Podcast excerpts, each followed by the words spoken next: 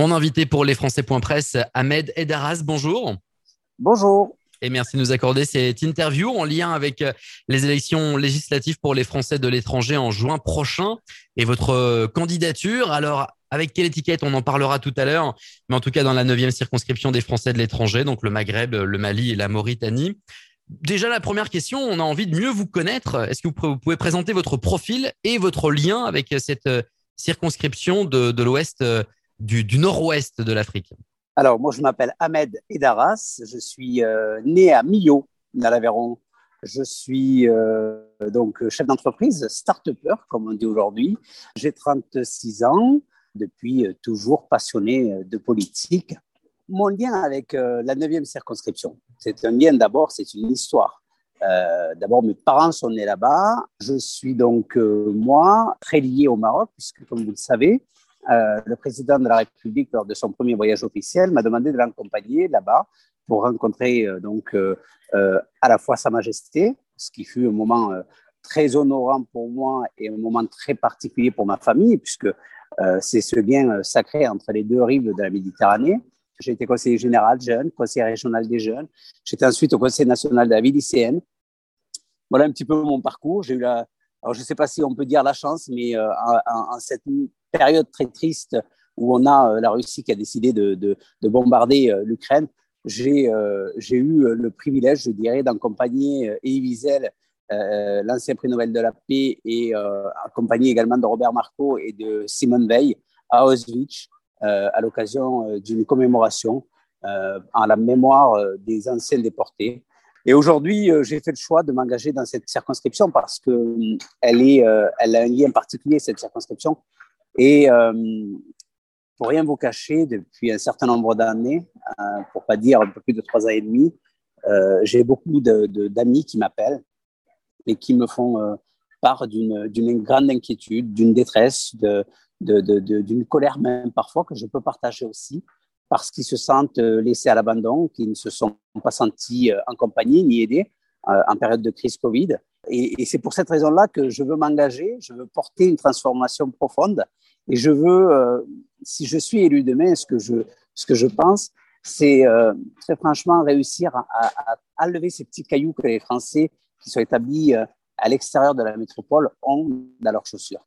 Et, là, je, vous expliquerai un petit peu ce que je veux faire euh, dans les six premiers mois, ce que je compte euh, mettre en place de façon rapide et de, façon très, très, euh, très réfléchie et, de façon très orchestrée afin que ça aille très mmh. vite, mais qu'on y arrive. Alors, on va parler du programme. Ahmed Edaras, juste une, une, question. Votre candidature, elle se veut une alternative à la candidature du député sortant, Gide El Gherab. Euh, on va revenir sur euh, cette histoire, il y a la fameuse histoire du, coup de casque. Il a été euh, mis en examen pour des violences volontaires sur Boris Faure, le responsable du PS. Alors déjà, ça, ça peut ne pas donner envie aux gens d'aller voter parce que les histoires judiciaires, en général, quand c'est lié avec des candidats ou des responsables politiques, ça peut parfois fermer la porte et, dégoûter un petit peu les électeurs de, de la politique. Vous, vous êtes en dehors de ça.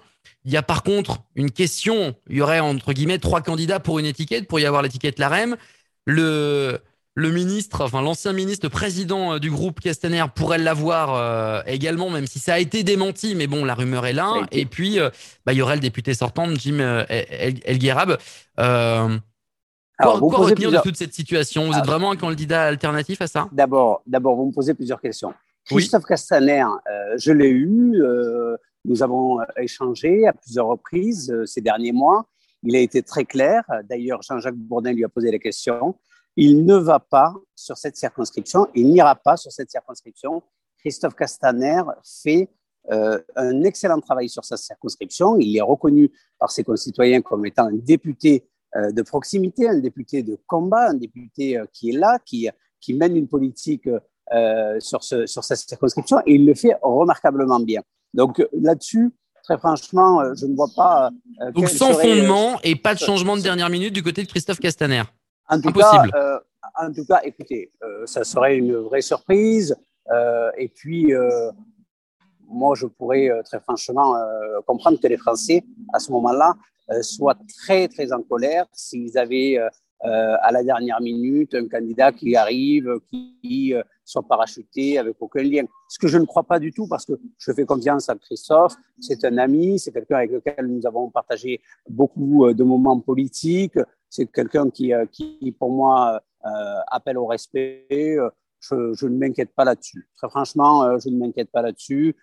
il aurait su être très franc avec moi. Je n'ose pas penser une minute que Christophe Castaner puisse se présenter en sachant que je suis candidat et avec euh, d'ailleurs euh, le message que j'ai reçu de sa part qui était très clair euh, et sans appel, sans ambiguïté, me disant qu'il comprenait et, qu'il trouvait ma candidature plus que légitime. Ça veut dire quoi? Ça veut dire que le député sortant ne sera pas investi? Alors, ça, de toute façon, le député sortant, aujourd'hui, vous m'avez posé plusieurs questions le concernant. Est-il légitime? Ce n'est pas à moi de le dire s'il est légitime ou non. Il a été élu démocratiquement, ce monsieur. Donc, je ne peux pas arriver, moi, euh, du haut de ma tour, en disant attendez, il n'est pas au plus légitime. Il y a une justice dans ce pays. Elle s'est prononcée euh, le 14 octobre pour un renvoi le 7 avril sur euh, son dossier judiciaire. Je fais confiance à la justice de mon pays et je sais qu'elle saura faire le travail. Moi, j'ai toujours une pensée pour les victimes, toujours. Ça veut dire quoi ça, ça veut dire que vous pensez qu'il sera condamné à une peine d'inéligibilité moi, je vais vous dire, je ne, je ne lis pas euh, d'Almar de Café. Je, je, je, moi, je fais confiance à la justice. Je laisse la justice faire. Euh, je n'ai aucun, euh, aucun, euh, aucune responsabilité judiciaire dans cette affaire. Je n'ai pas à m'immiscer dans les affaires de la justice. Je laisse la justice faire son travail et je lui fais confiance. Moi, j'ai une pensée, là, comme je vous le disais, pour Boris Faure, qui a été victime dans cette affaire, qui est un homme pour lequel j'ai un profond respect, une grande admiration et pour lequel j'ai même, je dirais, une amitié. Euh, nous avons combattu. C'est un respect républicain ou vous, dites, vous êtes proche de ces idées? Alors, moi, je vais vous dire, moi, chacun sait quelles, euh, quelles sont les origines de, de, de, de, ma vie politique. Moi, j'émane du Parti socialiste. Je suis un homme de gauche. Je suis euh, dans la Macronie de gauche. J'ai soutenu, accompagné Emmanuel Macron dans, cette responsabilité-là. Mais parce que, justement, la transformation du en même temps, il fallait qu'elle soit aussi portée à gauche et je voulais euh, la porter à gauche. Et je ne voulais pas qu'elle ne soit que portée euh, par, la droite. Et nous sommes très nombreux dans ce cas-là. Donc c'est pour ça que je suis pleinement euh, à ma place et très heureux d'être à, la mienne au Sénat République en marche, en tout cas sur cette aile de gauche, en même temps de gauche. quant à, est-ce que c'est un, salut républicain? Il est républicain parce que je suis un républicain, mais il est aussi courtois et amical parce que euh, j'ai quand même euh, longtemps euh, combattu les extrêmes dans des manifestations antiracistes pendant des années, dans lesquelles notre, notre ami Boris Faure était engagé. Alors allons-y sur le programme. Vous nous disiez avant cet aparté sur entre guillemets les candidats concurrents. Enfin, c'est même plus que ça parce que là on parlait vraiment d'investiture, la République en marche. C'est important d'aborder le sujet, mais venons-en à votre programme. Vous l'avez dit, vos six premiers mois de mandat, vous les considérez comme euh, un temps euh, réservé à mettre en place euh, un certain nombre de choses urgentes. Vous avez un programme qui est détaillé. Vous êtes arrivé en déclaration de candidature avec déjà le programme, ce qui est plutôt pas généralement le cas partout. D'abord, on se déclare candidat, puis rendez-vous dans trois mois pour le programme. Vous, vous y allez, vous mettez le pavé dans la mare direct. Non, parce que ma candidature, elle a été portée. C'est pas une candidature égoïste, personnelle, dans le fait que je sois arrivé du jour au lendemain à me prétendant candidat. Euh, j'ai un programme parce que nous l'avons travaillé avec des Français qui sont sur cette circonscription, avec les Français qui y vivent au quotidien, qui sont installés depuis des mois et parfois même depuis plusieurs années, voire même des décennies pour l'ensemble d'entre eux. Donc oui, euh, je suis arrivé avec, une, avec un vrai programme, avec une vraie vision, avec une, une vraie analyse euh, de ce que nous devions faire. Alors concrètement, Qu'est-ce qu'on fait pour euh, améliorer la vie des Français sur cette circonscription? D'abord, mon premier déplacement ne se fera pas en circonscription. Ça, c'est une première. Je ne fais pas mon premier déplacement en circonscription. Mon premier déplacement, je le ferai au Centre national d'état civil des Français et des étrangers, à Nantes. J'irai rencontrer le directeur pour lui demander qu'il m'explique où nous en sommes sur la transformation euh, et sur la euh, numérisation des documents. Parce que, inacceptable, intolérable, je serai intransigeant là-dessus. Dans les six prochains mois, après mon élection, je veux que nous ayons finalisé ce fameux choc de transformation numérique. Il faut impérativement que nos concitoyens qui sont établis à l'étranger puissent rapidement depuis leur téléphone, leur smartphone ou Internet, récupérer immédiatement les documents qu'ils souhaitent récupérer. C'est quand même pas acceptable qu'aujourd'hui, vous voulez un, euh, un, casier judiciaire. En une minute, vous l'avez. Vous voulez récupérer un acte de, de, de, séparation ou un acte de décès quand vous êtes établi à l'étranger, il vous faut entre 6 et 8 mois. Je vous donne un exemple. J'ai un monsieur, ça fait 4 ans et demi qu'il attend un document à Casablanca. C'est inacceptable, c'est pas tolérable. J'ai une personne qui est séparée à, Dakar, qui, elle, attend depuis 6 mois, 6 mois euh, qu'on ait euh, la possibilité d'y envoyer l'acte de naissance de son fils. C'est quand même pas acceptable. C'est quand même pas le bout du monde. Donc, il faut immédiatement que nous arrivions à transformer cela sur la partie numérique. Ensuite, sur la scolarité, qui est un sujet éminemment important. Doit-on continuer à laisser croire à nos concitoyens que la scolarité du français à l'étranger serait gratuite? Mais c'est un leurre. Elle n'est pas gratuite. Ce n'est pas vrai. Elle est conditionnée à des bourses selon le revenu. Moi, je n'en veux plus de ce système-là. Alors ça, c'est la même problématique. Les, les, problèmes administratifs, euh, que ce soit sur l'éducation ou les papiers que vous abordez, ce sont les mêmes dans votre circonscription que dans les autres circonscriptions. Vous allez mener cette bataille tout seul ou vous allez aller chercher des alliés? D'autres députés ou, sénateurs des Français à l'étranger? Vous avez totalement raison. C'est pour cette raison-là que je souhaite que nous créions un groupe dans euh, les euh, euh, extérieur aux partis politiques ordinaires, dans lequel on puisse se voir à minima une fois par tous les 15 jours, par quinzaine, dans lequel on pourrait travailler tous ensemble, tous les députés et sénateurs des Français et des étrangers. Alors, les, parlementaires ne peuvent être que dans un seul groupe. S'ils sont dans un groupe politique, l'AREM ou autre. Pas, alors, il ne s'agit pas d'un groupe politique, c'est ce que je vous ai dit. Pas un groupe officiel. non. Alors, il s'agira là de travailler dans une, dans une réunion euh, transpartisane pour que l'on puisse travailler pour l'intérêt des Français. C'est-à-dire que moi, ce que je veux, c'est que euh, quand on a une problématique qui est euh, au Canada, si c'est la même en Asie ou si c'est la même sur ma circonscription, on puisse la traiter une bonne fois pour toutes de façon collective pour tous les Français établis à l'étranger.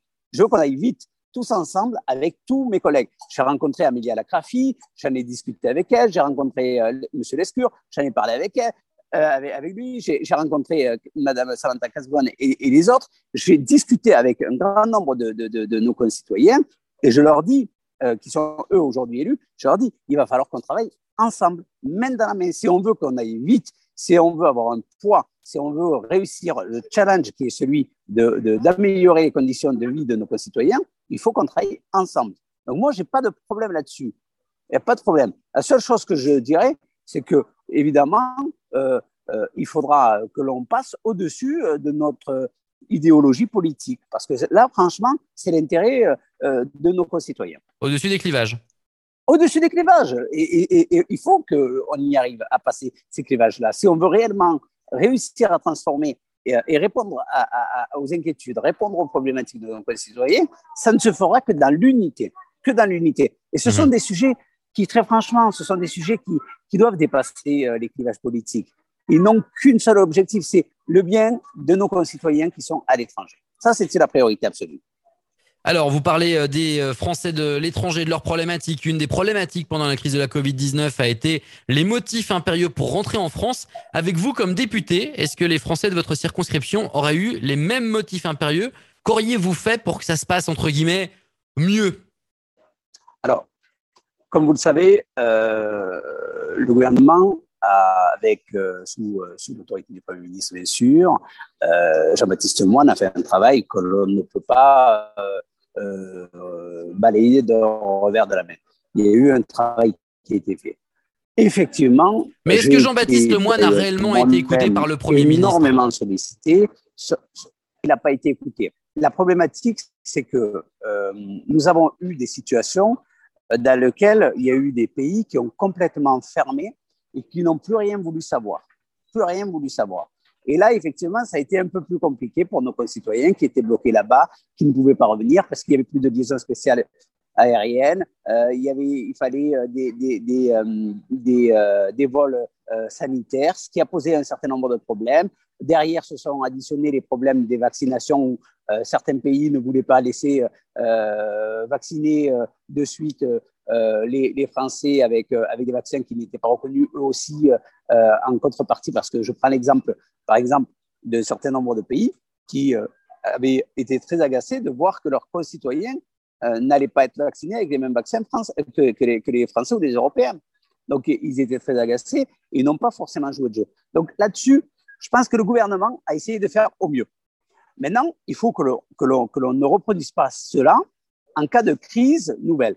Donc, pour cela, nous avons réfléchi avec. Ou en cas de nouvelle vague. En cas de nouvelle vague et en cas de, de, nouvelles problématiques. Moi, j'ai commencé à réfléchir à une stratégie à mettre en place. Comment on fait pour que l'on vaccine rapidement nos concitoyens? Comment on fait pour qu'on les vaccine gratuitement sans qu'ils aient forcément à revenir en France, euh, comme ça l'a été, comme ça l'a été euh, la fois dernière. Ça, c'est une réelle problématique parce que la fois dernière, si vous voulez, qu'est-ce qui s'est passé?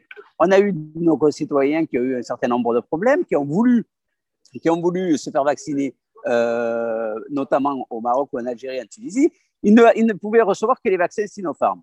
Et quand ils voulaient rentrer en France, on leur disait non, non, mais vous ne pouvez pas rentrer parce que vous n'avez pas reçu les, vaccins euh, reconnus par l'Agence européenne du médicament. C'est une réelle problématique. Donc là, moi, ce que je dis, il faut que maintenant, avec le ministre de la Santé, le ministre des Affaires étrangères et le ministre des Armées, nous mettions tout le monde autour de la table pour que nous mettions en place une vraie stratégie vaccinale en cas de, de, nouvelles vagues ou en cas de, de nouvelles problématiques Ahmed Edaraz, euh, pour, pour, revenir sur votre proposition, obliger Air France à pratiquer un, tarif préférentiel pour les expatriés. Air France est une société de droit privé. Euh, la crise de la Covid-19 a fait perdre énormément d'argent aux compagnies euh, aériennes qui sont visiblement fragilisées. Pensez réellement pouvoir faire mettre ça en place, sauf à le faire sous la contrainte Je ne vois pas comment Air France pourrait accepter. Non, d'abord, euh, elle, est, elle, est, euh, elle est certes euh, à fond et à capitaux semi-privés. L'État est toujours à l'intérieur du conseil d'administration. minoritaire au niveau du capital. Hein ce, qui est, ce qui est exact, ce qui est, ce qui est totalement exact, sauf que ce que je dis, c'est bien évidemment, j'y ai réfléchi et j'ai travaillé là-dessus. Nous avons déjà deux types de clientèle, on va les appeler comme ça, ainsi, qui ont déjà des tarifs préférentiels. Les Corses, les Corses et les euh, Français euh, d'outre-mer.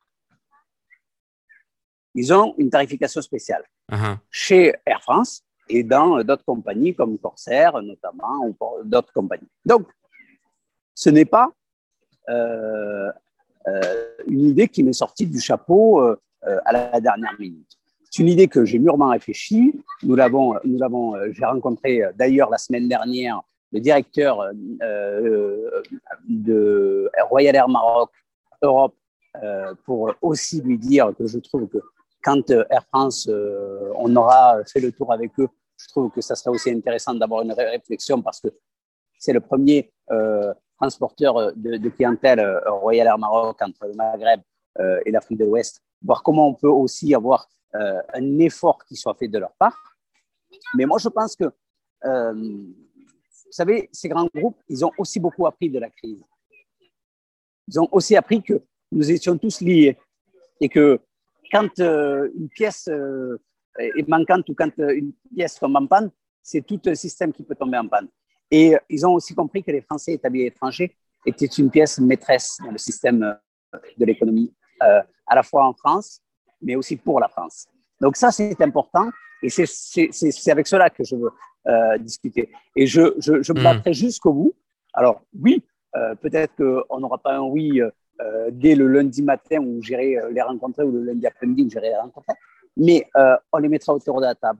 Je mettrai des acteurs économiques autour de la table. On réfléchira avec chacun des pays pour voir comment on peut faire pour venir vraiment à, à, bout de cette solution-là. Parce que c'est une solution qui est, qui est tellement à la fois légitime, mais et aussi humaniste. Vous savez, quand j'ai eu une dame qui m'a dit que avant le Covid, il y a trois ans et demi, euh, elle n'avait pas pu venir parce que euh, pour les fêtes, et c'était le dernier Noël de sa mère, parce que euh, elle était, elle est pour le coup en Côte d'Ivoire, parce que le billet était trop cher, et que en fait, il y avait tous ses frères et sœurs qui étaient venus pour fêter les fêtes de fin d'année, et qu'elle n'avait pas pu venir, et que la mère est décédée en début janvier, elle s'en veut, et elle est extrêmement triste. Et moi, je pense que quand on a un peu d'humanité, parce qu'il ne faut pas oublier, hein, les Français d'étrangers ne font pas la quête, ils ne font pas la manche. Ce sont des Français qui sont aujourd'hui euh, des Français à part entière. Ils sont Français aussi, euh, autant et aussi respectables que ceux qui vivent dans, la métropole. Et ça, il faut que euh, nos, acteurs économiques français doivent le prendre en considération. On ne peut pas les négliger. Ce n'est pas, pas comme ça que ça peut se passer.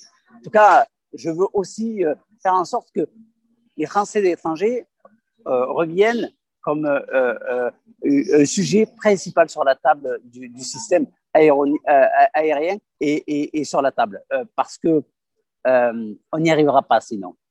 Et on n'arrivera pas à avoir des ambassadeurs épanouis dans leur pays qui aiment la France, qui, revendiquent leur nationalisme français, leur fierté d'être français, leur amour et leur patrie, qui peuvent la dévoiler et être des ambassadeurs qui, au fond, euh, se sentent respectés si à un moment donné, on ne leur fait pas plus que des mots. Il est temps maintenant que le second mandat, enfin, en tout cas, que le mandat que, je veux mettre, euh, pour lequel je veux être élu, soit le mandat de la preuve d'amour pour les Français euh, établis à l'étranger. Plus euh, des mots, des actes, des actes. C'est bien noté. Deux questions pour terminer. Vous connaissez vos concurrents. Qui voyez-vous au second tour? Vous, j'imagine Bien évidemment, euh, le, rassemblement qui s'opère aujourd'hui autour de moi fait que euh, je trouve une légitimité et, et, et je sens bien qu'il y, y, a cette envie de, de, de, de me voir élu. Donc, euh, je, je, ne peux que penser que je serai au second tour, ce qui est assez évident. Euh, bah, écoutez, en général, quand on va à une élection, c'est pour gagner. Donc, euh, on est d'accord. Donc, oui, oui, bon, il y en a d'autres qui font des, des, des, des candidatures de, de, de, de je ne sais pas comment les qualifier. Bref, on va, on va, on va rester très, très, très. Euh... en tout cas, euh, focus sur ma personne là aujourd'hui. Euh, ce que je, ce que, ce que, qui je vois en face.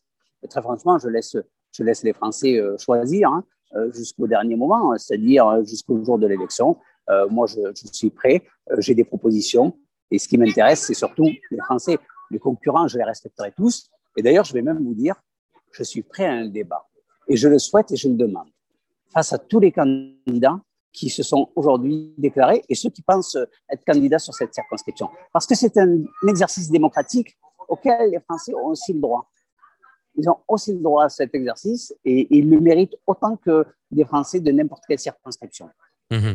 Dernière question, je pensais vous interroger sur le second mandat d'Emmanuel Macron et sa stratégie. Ça paraît tellement loin, le, président sortant n'est pas encore euh, candidat, vraisemblablement c'est dans les tuyaux, c'est pour dans, quelques heures, sauf que il y a cette crise russo-ukrainienne. Est-ce que vous craignez pour euh, votre candidat, puisque vous êtes la République en marche, euh, vous êtes adhérent de la République en marche, est-ce que vous craignez que le président français ne puisse pas mener campagne comme il l'entend à cause de cette crise russo-ukrainienne? Là, aujourd'hui, la priorité, c'est de montrer à nos amis ukrainiens que nous sommes avec eux, que nous sommes à leur côté et qu'il faut impérativement gérer cette crise qui est une guerre euh, n'ayons pas peur des mots. Aujourd'hui, c'est une guerre. Euh, donc, il faut gérer cela. Le président de la République le fait avec brio. Il est euh, très franchement tous les jours pleinement mobilisé.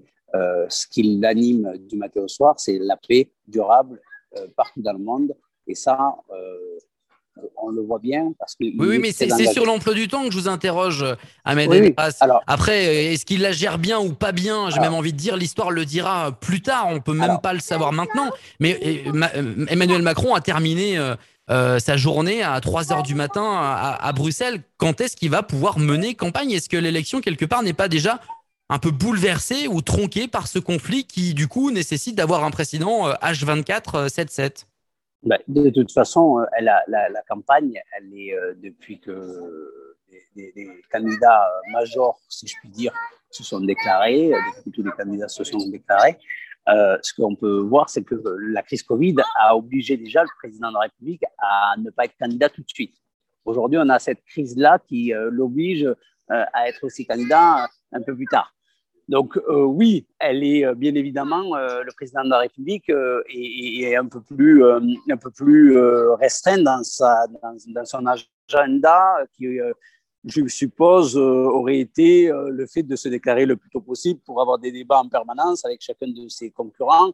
Oui, il aurait je pense que c'est un homme de, de débat, c'est un homme qui aime cet exercice démocratique. Donc oui, aujourd'hui, il est restreint parce qu'il faut, il faut un pilote dans, l'avion, il faut un capitaine qui va gérer tout, euh, toute cette crise, qui va gérer à la fois la crise Covid qui n'est pas totalement finie, même si on, est en train d'en sortir, de façon assez, assez significative. Mais il y a cette crise, oui, comme vous le dites. Alors, aujourd'hui, il y a des priorités et, il est là-dessus. Alors, quand il annoncera sa candidature, je ne saurais vous dire, probablement dans les prochains jours, puisque le moment que, la Constitution l'oblige à, à, se déclarer candidat arrive aussi. Donc, à partir de, à partir de là, je pense qu'on peut lui faire confiance. Il le fera quand il sentira qu'il euh, n'y a plus de danger imminent euh, de quelque côté que ce soit, que ce soit du côté euh, de la crise Covid ou du côté de la crise russo-ukrainienne.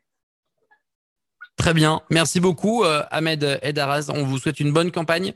Et à très très bientôt. Peut-être pour un, débat d'ailleurs avec vos concurrents. Écoutez, je, On a pris note de l'idée et de la demande.